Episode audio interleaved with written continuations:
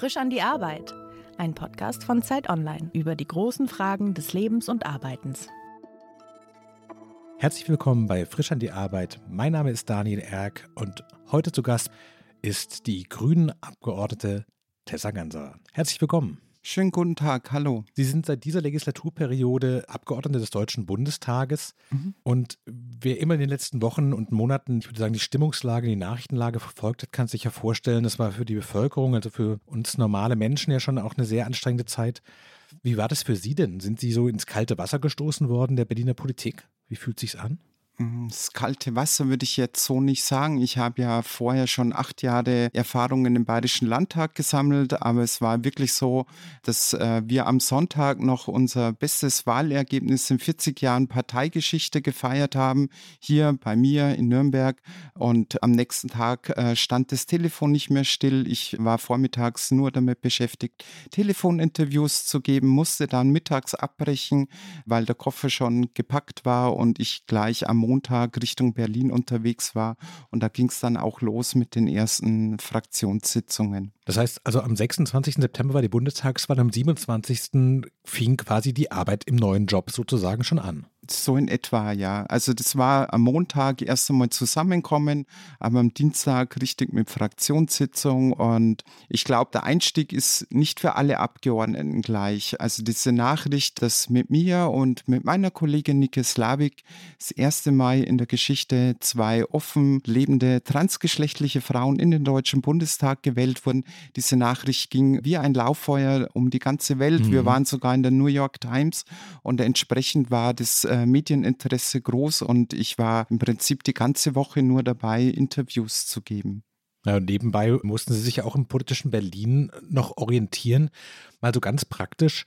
Wie lange dauert es denn, bis man quasi seine Fraktion kennt? Das sind ja jetzt auch nicht gerade wenige Leute. Da muss man sich ja viele neue Gesichter, Namen merken, die man ja vielleicht auch nicht alle schon mal vorher gesehen hat, richtig? Ja, also allein die Kolleginnen der eigenen Fraktion alle wirklich kennenzulernen und sich auch die Namen zu merken, mhm. das ist schon eine Herausforderung. Und die anderen 600 Kollegen äh, oder Abgeordneten aus den anderen Parteien, das ist nochmal eine ganz andere Hausnummer. Ja, entsprechend dauert es, bis man so richtig im Workflow ist. Bei den meisten Unternehmen ist es ja mittlerweile so, dass es so eine Art Onboarding gibt, also so eine Art Guide, den man in die Hand mhm. gedrückt bekommt, dass man zumindest weiß, wo ist mein Büro, an wen wende ich mich, wenn der Drucker nicht funktioniert. Ist es im Bundestag denn auch so, dass man so bei der Hand genommen wird oder muss man da eigentlich alles selber rausfinden? Also bei uns in der Fraktion war das ein super Onboarding. Die haben intensive Vorbereitungskurse und Schulungen auch für die neuen Mitarbeiterinnen, die eingestellt wurden. Aber im Vergleich zum Bayerischen Landtag, ich würde sagen, der Bayerische Landtag ist im Vergleich zum Deutschen Bundestag eher Familienbetrieb. Mhm. Im Bundestag mit allen Mitarbeiterinnen, glaube ich, sind es über 6000 Menschen, die da beschäftigt sind. Mhm. Und man fängt an und hat noch nicht einmal einen Schreibtisch, noch nicht einmal ein Büro. Mhm. Die Abgeordneten Abgeordneten bekommen zwar drei Tage nach der Wahl ein Notebook in die Hand gedrückt, damit sie eben mit der Fraktion und mit der Bundestagsverwaltung sicher kommunizieren können, aber entsprechend dauert es dann noch Wochen, bis die eigenen MitarbeiterInnen mit Technik ausgestattet werden. Mhm. Man arbeitet teilweise vom Flur aus, also es äh, ist schon bis man dann die Schlüssel für die neuen Räumlichkeiten hat. Man muss sich vorstellen, wenn in einer Woche 2000 Menschen ihre alten Schlüssel abgeben wollen und gleich viel ungefähr oh einen neuen Schlüssel haben möchten, ja. das natürlich alles dauert, bis im Prinzip so die, das ganze Arbeitsumfeld passt, dass man richtig arbeiten kann. Ja, stelle ich mir aber auch absurd vor. Sie sitzen dann quasi mit dem Laptop auf dem Flur des Bundestages und versuchen sich über den sicheren Zugang in die Fraktionsdiskussionen einzuloggen und gleichzeitig ruft die New York Times an. Ist es denn so, dass quasi über sie alles so reingebrochen ist, so das neue Leben, auch ein neuer Lebensmittelpunkt auf eine Art? Also sie sind natürlich als Abgeordneter aus Nürnberg auch ihrem Wahlkreis weiter verbunden, aber mhm. viel Zeit wird jetzt auch in Berlin verbracht. Wie kommt das denn an? Ist es so ein Leben aus der Tasche raus, viel Pendeln, Hotelleben? Also ich war die ersten Wochen bis Weihnachten im Hotel Ja. äh, und es ist wirklich so, dass da die ersten Wochen alles auf einen reinprasst. Man muss aber dann auch ehrlichkeitshalber sagen, dass die parlamentarische Arbeit, die Arbeit der Ausschüsse mit dem neuen Jahr im Januar erst so richtig losgegangen ist. Die ersten Wochen, Monate sind mit der Regierungsbildung, Mhm. äh, ist man da beschäftigt. Gleichwohl gibt es aber eben jede Menge zu tun, bis das Büro steht. Ich musste ja dann auch noch mein altes Landtagsbüro abwickeln, die Übergabe organisieren, sodass das wirklich eine Kaltstart war von 0 auf 100.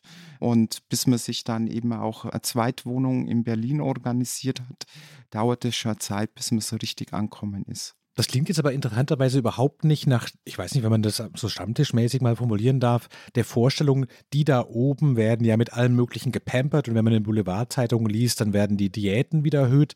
Das klingt schon auch alles einfach relativ bodenständig und so, wie man das halt auch kennt, wenn, weiß ich nicht, man irgendwo neu anfängt, aber keiner hat so richtig auf einen gewartet. Also der Schreibtisch noch nicht da und der Laptop kommt nach drei Tagen und muss erstmal gucken, wie es funktioniert. Also das ist ja nicht das rundum Wohlfühlpaket, sondern da muss man auch selber sich ordentlich drum kümmern. So klingt's. Ja, das ist jede Menge Arbeit, braucht ja auch Mitarbeiterinnen, die muss man auch erst einmal suchen, Einstellungsgespräche führen, das Büro organisieren. Ich würde sagen, äh, so gesehen ist es äh, Arbeit wie irgendwo anders auch, wenn man einen neuen Job anfängt, wenn man Abteilungen aufbaut, auch wenn es nur Mhm. äh, etwas überschaubare ist, bis man sich in die Verwaltungsstrukturen einarbeitet. Ja, ich will nämlich nicht beschweren. Also die Ausstattung ist super, was ähm, das Mitarbeiterinnenbudget anbelangt, auch mit der entsprechenden Aufwandspauschale, da kommt man schon gut über die Runden. Mhm. Da will ich mich überhaupt nicht beschweren, aber es ist nicht so, dass einen dem Job, äh, also Job finde ich passt ja eh nicht, weil man das nicht als Job macht, sondern weil es für einen eine Berufung ist. Für mich ist es eine große Ehre im Deutschen Bundestag jetzt Politik mitgestalten zu dürfen, aber es ist schon auch sehr arbeitsintensiv, das Mandat. Gab es ja, weil Sie vorhin sagten, so im Bayerischen Landtag, das ist im Verhältnis Familienbetrieb, gab es den Moment, wo Sie dachten, so, Landtag war eigentlich auch schön, kurze Wege, irgendwie vertraut. Sie haben das ja auch eine Zeit lang gemacht und kannten quasi alles. Da kann man ja vielleicht auch so bestimmte Dinge auch halt sehr vor Ort gestalten, dass Sie merken, so, hui, die Geschwindigkeit im Berliner Raumschiff ist doch eine andere. Also definitiv ist die Taktdichte eine ganz andere. Ähm, es ist alles größer, schneller, arbeitsintensiver. Es dauert, das habe ich vielleicht auch ein bisschen unterschätzt, weil ich ja schon, bevor ich in, in den Landtag gewählt wurde, jahrelang als Mitarbeiterin Hm. den Bayerischen Landtag kannte. Ich wusste, wo der Drucker steht, ich wusste, wie die Parlamentsabläufe sind, Hm. wie die Fraktion organisiert ist. Ich kannte Mitarbeiterinnen und die Abgeordneten. Die Menschen an der Pforte kannten mich. Hm. Also da war der Einstieg eine ganz andere. Da musste ich mich an die Rolle einer Mandatsträgerin erst einmal gewöhnen. Und es war dann schon was ganz Besonderes, als ich das erste Mal im Bayerischen Landtag dann als Abgeordnete in dem Plenarsaal saß. So dieses besondere, einmalige Erlebnis, der erste Tag und die erste Sitzung, das war auch nicht wie der erste Schultag, sondern eher Mhm. wie der erste Tag an der weiterführenden Schule. Aber dieses Einarbeiten, dieses Ankommen, dieses Durchsteigen durch die ganzen Verwaltungsabläufe, dieser Formalismus im Deutschen Bundestag, da war ich die ersten Wochen schon, äh, wo ich dieses Ankommen unterschätzt habe und wo ich gemerkt habe, so, Mensch, ich würde jetzt endlich loslegen wollen, ich Mhm. würde wirklich inhaltlich arbeiten und ich bin aber den ganzen Tag noch damit beschäftigt, die Kommunikationsstruktur zu organisieren und mich um Büroräume kümmern, Formulare ausfüllen und dergleichen. Aber es war eine wunderschöne Zeit im Bayerischen Landtag, so möchte verstanden werden. Aber ich freue mich jetzt einfach auf die nächsten Jahre im Deutschen Bundestag und auf die Möglichkeit, dort Politik mitzugestalten. Wie läuft es denn in konkreter Weise ab? Also Sie, es gibt dann den Punkt, wo Sie merken, okay, Büro in Nürnberg ist besetzt, das Berliner Büro funktioniert, der Drucker funktioniert, die Tische sind da.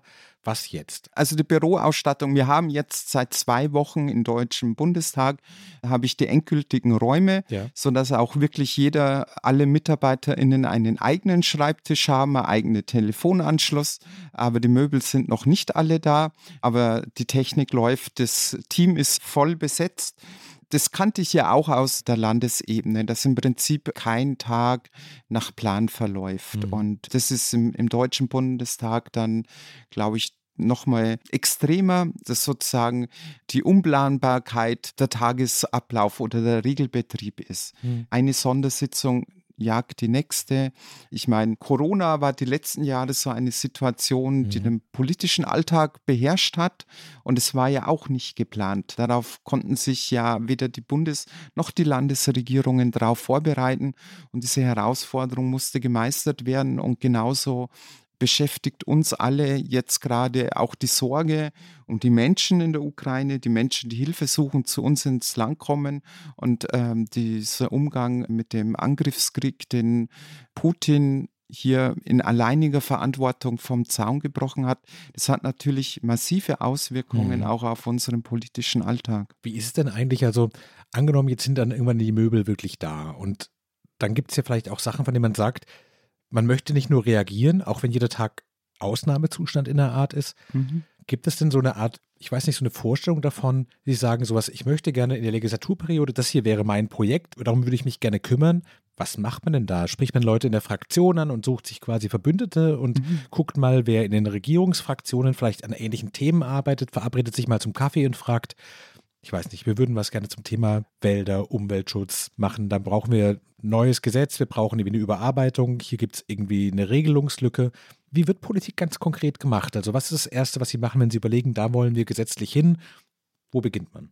Also ich will nur eins vorausschicken. Es ist grundsätzlich so, ich glaube, das geht allen Abgeordneten so, dass jeder so ein, zwei Themen hat oder vielleicht ein ganzes Bündel an Themen, mit denen wird er in den Medien besonders häufig wahrgenommen. Mhm. Da wird man ständig drauf angesprochen. Da gilt man als die Expertin und man wird jedes, man ist damit ständig in den Medien. Obwohl diese Themen, man sich nicht nur mit diesen Themen beschäftigt. Mhm. Dann gibt es ganze Reihe von Themen, Projekte, mit denen kommt man mal in den Medien. Sie sind aber schon wirklich arbeitsintensiv und ein nicht geringer Teil der Arbeit ist wirklich ganz intensive Arbeit, wofür sich die Tagesberichterstattung in der Politik überhaupt nicht interessiert.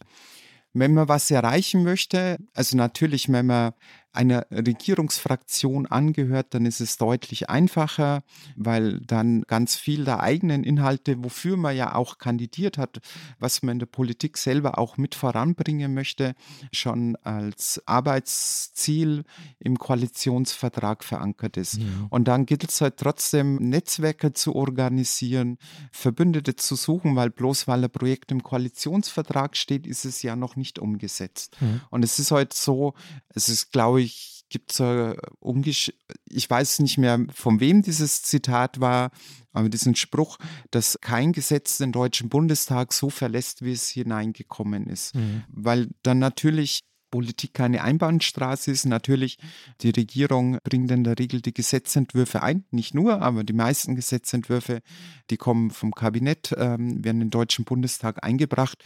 Und wenn da die Regierungsfraktionen dahinter stehen, dann wird es auch umgesetzt. Mhm. Gleichwohl ist es aber dann oft so, dass unter Umständen noch ähm, irgendein Detailpunkt vielleicht nicht ganz zu Ende bedacht war, dass äh, von irgendjemanden, Interessensverbänden auch noch Anregungen kommen, Erfahrungen aus der Praxis, wie man es besser regeln könnte, was noch zusätzlich berücksichtigt werden muss. Und das das ist dann im Gesetzgebungsprozess dann der Gestaltungsrahmen, den auch einfache Abgeordnete haben.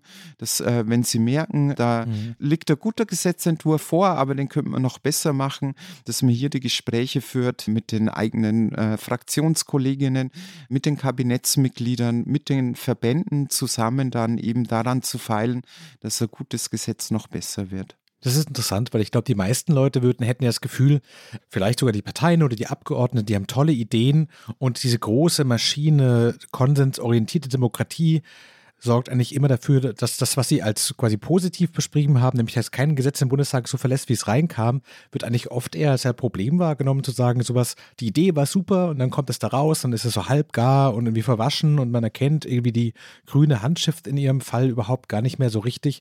Aber sie würden quasi sagen, wenn man das von der anderen Seite sieht, sagt man, da können viel mehr Bedürfnisse und viel mehr Nebenaspekte noch berücksichtigt werden und dadurch gewinnen die Gesetze eigentlich an Qualität. Ja, also das ist vielleicht oder nicht nur vielleicht, Demokratie ist anstrengend. Demokratie ist Ringen um die besseren Konzepte. Mhm. Natürlich werden in der Regel die Gesetzentwürfe oder die Gesetze, die beschlossen werden von den Mehrheitsfraktionen in den Parlamenten eingebracht. Aber es ist ja nicht so, mhm. dass man nicht von der Opposition auch gestalten könnte, indem man einfach Themen setzt, mhm. indem man Themen gesellschaftlich, äh, gesellschaftspolitisch relevant macht und damit eben einen gesellschaftspolitischen Druck ausübt, dass bestimmte Gesetze angepasst, ergänzt oder erweitert werden. Mhm. Das ist anstrengend, weil es im Prinzip in der Demokratie äh, nicht so ist, dass nur einer einen Ton angibt. Mhm. Also dann wäre es ja keine Demokratie nicht. Das ist der Kern und das Wesen der Demokratie, dass es darum auch geht, um Kompromisse zu ringen. Das ist anstrengend, dann auch zu erklären, ich hätte gerne noch mehr gehabt. Ich hätte vielleicht einen Punkt nochmal ganz anders geregelt oder mhm. in dem Fall hätte ich das gar nicht gemacht. Aber es braucht Mehrheiten, es braucht Kompromisse und ich glaube, diesen Spagat zwischen, das sind meine eigenen Punkte, wofür ich stehe und wofür ich auch weiter werbe. Aber ich gehe hier bei diesen einen konkreten Gesetzvorhaben auch einmal einen Kompromiss ein. Das, glaube ich, wird verständlich wenn man sich das Zusammenleben mit seiner Partnerin oder mit seinem Partner vorstellt. Mhm. Ich glaube, die Menschen, die ähm, in einer festen Beziehung leben oder schon mal längere Zeit in einer festen Beziehung gemeinsam gelebt haben, werden zugeben, dass man in einer Beziehung nicht immer seinen Kopf durchsetzen kann, dass man manchmal auch Kompromisse eingehen muss, dass man vielleicht das Familienfest bei den Schwiegereltern hasst wie die Pest, aber man kann heute nicht permanent Nein sagen. Irgendwann mhm. muss muss man mal auch einen Kompromiss über seine Schatten springen. Und es ist ein Geben und Nehmen und äh, irgendwo dann eine Basis zu finden, mit der alle leben können. Mhm. Und so funktioniert heute auch Demokratie, wie im Kleinen, wie im Großen. Sie kommen ja quasi von der bayerischen Grenze. Dahinter kommt relativ bald Tschechien. Sie haben dort erst Hauptschulabschluss gemacht, haben dann als Waldarbeiterin eine Ausbildung gemacht und sind eigentlich jetzt nicht sofort in diese politische Welt reingestartet. Haben Sie sich das so vorgestellt, dass es so sein würde, wenn man im Bundestag ist? War Ihnen das klar selber? Nee, ähm, also ich muss für mich selber sagen, ich bin 98 Mitglied geworden bei den Grünen und es war für mich eine Situation, wie die sehr viel Ähnlichkeit mit dem Jahr 2021 hatte. Das war meine erste Bundestagswahl, wo ich mitwählen durfte mhm. und ich kannte nur 16 Jahre Helmut Kohl-Regierung. Ich hatte einen extrem großen Wunsch, dass es einen gesellschaftlich, äh, ökologischen, gesellschaftlichen Aufbruch in der Bundesrepublik mhm. Deutschland gibt und ich wollte meinen kleinen möglichen Beitrag dazu leisten. Und wenn es nur der ist, dass ich Mitglied bei den Grünen werde und mithelfe, Flyer zu verteilen mhm. und Wahlkampf mit, mit anzupacken. Ich hatte da nicht den Plan, dass ich 20 Jahre später oder 15 Jahre später selber in einem Parlament sitze. Ich glaube, ähm, so funktioniert das nicht. Es gibt keinen Businessplan, studier das, arbeite fünf Jahre da und drei Jahre später bist du dann irgendwo in einem Parlament. Und das, glaube ich, ist auch etwas, was bei so Gesprächen über die Politik in Anführungsstrichen ja. viel zu oft vergessen wird, dass unser demokratisches Zusammenleben davon lebt, dass sich ganze Heerscharen von Menschen ehrenamtlich in Parteien engagieren, dass ganz viele Menschen für Parteien auch für Parlamente kandidieren und nur wenige davon, von jeder Partei, mhm. schaffen es nur ein paar in die Parlamente rein.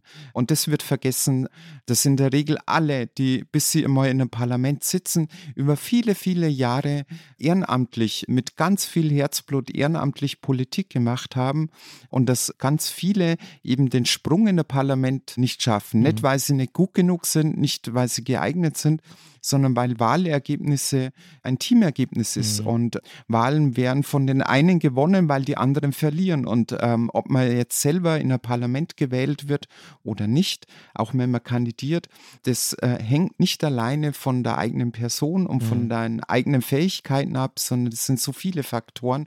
Und deswegen finde ich, gibt es keinen Businessplan zu sagen, ähm, so und dann kommst du irgendwann einmal im Parlament. Da gehört auch ein bisschen Glück dazu. Als Sie damals bei den Grünen Mitglied geworden sind und gesagt haben, Sie wollten einen kleinen Beitrag leisten und wenn es nur das Flyer verteilen ist, was war denn eigentlich Ihr Berufsziel damals? Also ich habe es gerade in so einem Nebensatz schon gesagt, Sie haben, glaube im Bereich Forstwirtschaft eine Ausbildung gemacht. Also Bäume fällen nehme ich an. Bäume pflanzen vielleicht auch? Also mein Berufsziel, das war mir zu dem Zeitpunkt gerade nicht so klar. Also mir war oft nicht klar, was ich jetzt in fünf Jahren oder in mhm. drei Jahren machen möchte. Mir war klar, was ich jetzt machen möchte und was ich auf keinen Fall möchte. In der Hauptschule wollte ich so schnell wie möglich von der Schulbank raus mein eigenes Geld verdienen und eine Berufsausbildung machen, obwohl mein Klassenlehrer damals meinte, ich wäre für einen Handwerksberuf viel zu schade und ich soll erst einmal meine mittlere Reife machen. Mhm. Das wollte ich zu dem Zeitpunkt nicht hören. Ich wollte eine Berufsausbildung machen. Ich glaube, glaube, das hat mir persönlich als Mensch auch sehr viel gebracht. Drei Jahre später, am Ende dieser Berufsausbildung, war mir aber klar, dass ich versuchen möchte, mehr aus meinem Leben zu machen und dass der nächste Schritt ein Fachabitur ist. Mhm. Und nach dem Fachabitur stand der Zivildienst an und während dem Zivildienst bin ich Mitglied bei den Grünen geworden und mir war noch nicht ganz klar, was ich später beruflich machen werde. Mir war klar, dass ich studieren möchte. Das ist wahrscheinlich, sehr wahrscheinlich auch äh, Studium der Forstwirtschaft wird. Aber ich wollte dann erst einmal wieder ein paar Jahre arbeiten und Geld verdienen und konnte dann nicht sagen, arbeite ich jetzt nur zwei oder nur einen Sommer, zwei oder drei Jahre und äh, habe dann insgesamt drei Jahre im Landschaftsgartenbau gearbeitet, bis ich mich dann im Sommer 2001 in Weinstefan eingeschrieben habe als Studentin.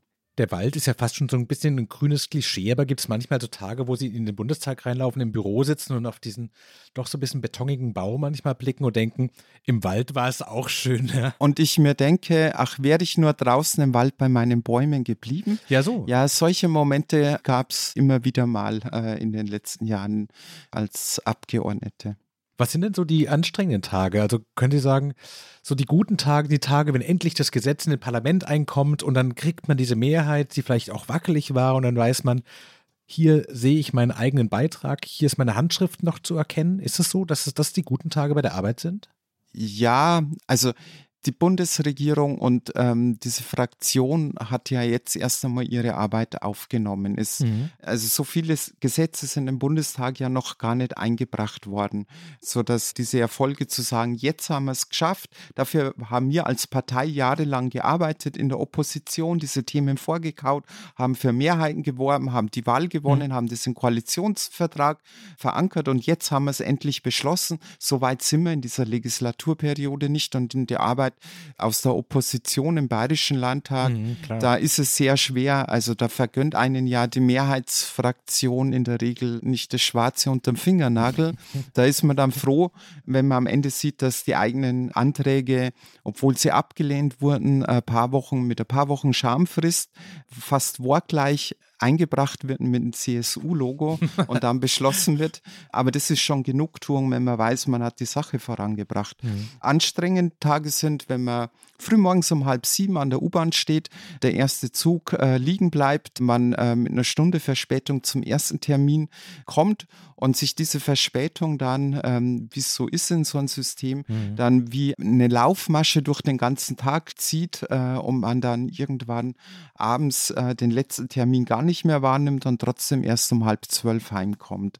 Also solche Tage gibt es auch. Die sind jetzt unter Corona etwas weniger geworden, weil ganz viel online stattfindet, wie heute hier. Mhm. Das hat da Vorteile, weil man dann oft Veranstaltungen mitnehmen kann, die man sonst im Real Life gar nicht unter einen Hut bringen würde sagten gerade, dass der Tag oft erst um halb zwölf endet. Haben Sie Regeln für sich, wann Feierabend ist? Also wie kriegt man so eine Balance hin, dass man nicht komplett verbrennt? Auch in den ganzen Möglichkeiten, den Einladungen, den netten Anfragen wie heute, dass man sagt so, nee, stopp, ich muss auch mal um 21 Uhr, weiß ich nicht, ein Buch aufschlagen oder bei der Familie sein und jetzt nicht.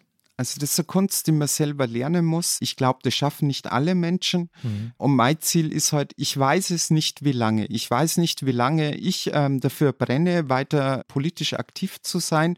Ich weiß nicht, wie lange es mir meine Partei möglich macht äh, und wie lange mich die WählerInnen unterstützen bei, bei meinem Vorhaben. Mhm. Ich weiß nur, dass es am Ende der Politik auch noch ein Leben gibt. Äh, und ich möchte, dass am Ende der Politik meine Familie und meine Freunde noch da sind. Ich möchte echter Mensch bleiben. Mhm. Dementsprechend muss man das lernen, dass man sich auch Freizeiten einträgt mhm. und zur Not eben auch wie einen offiziellen Termin im Outlook-Kalender Sonntag frei privat. Mhm. Das braucht man einfach.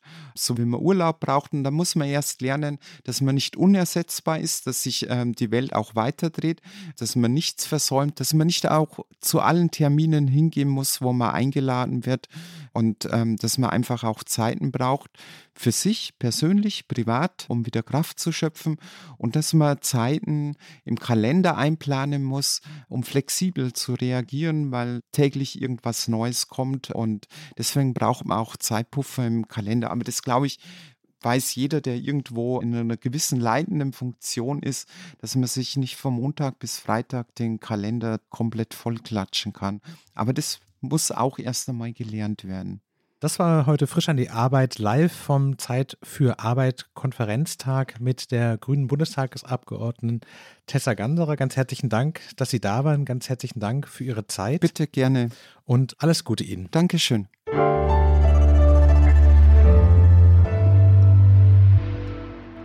Frisch an die Arbeit, ein Podcast von Zeit Online. Konzipiert und moderiert von Leonie Seifert und Daniel Erck. Produziert von Maria Lorenz, poolartists.de.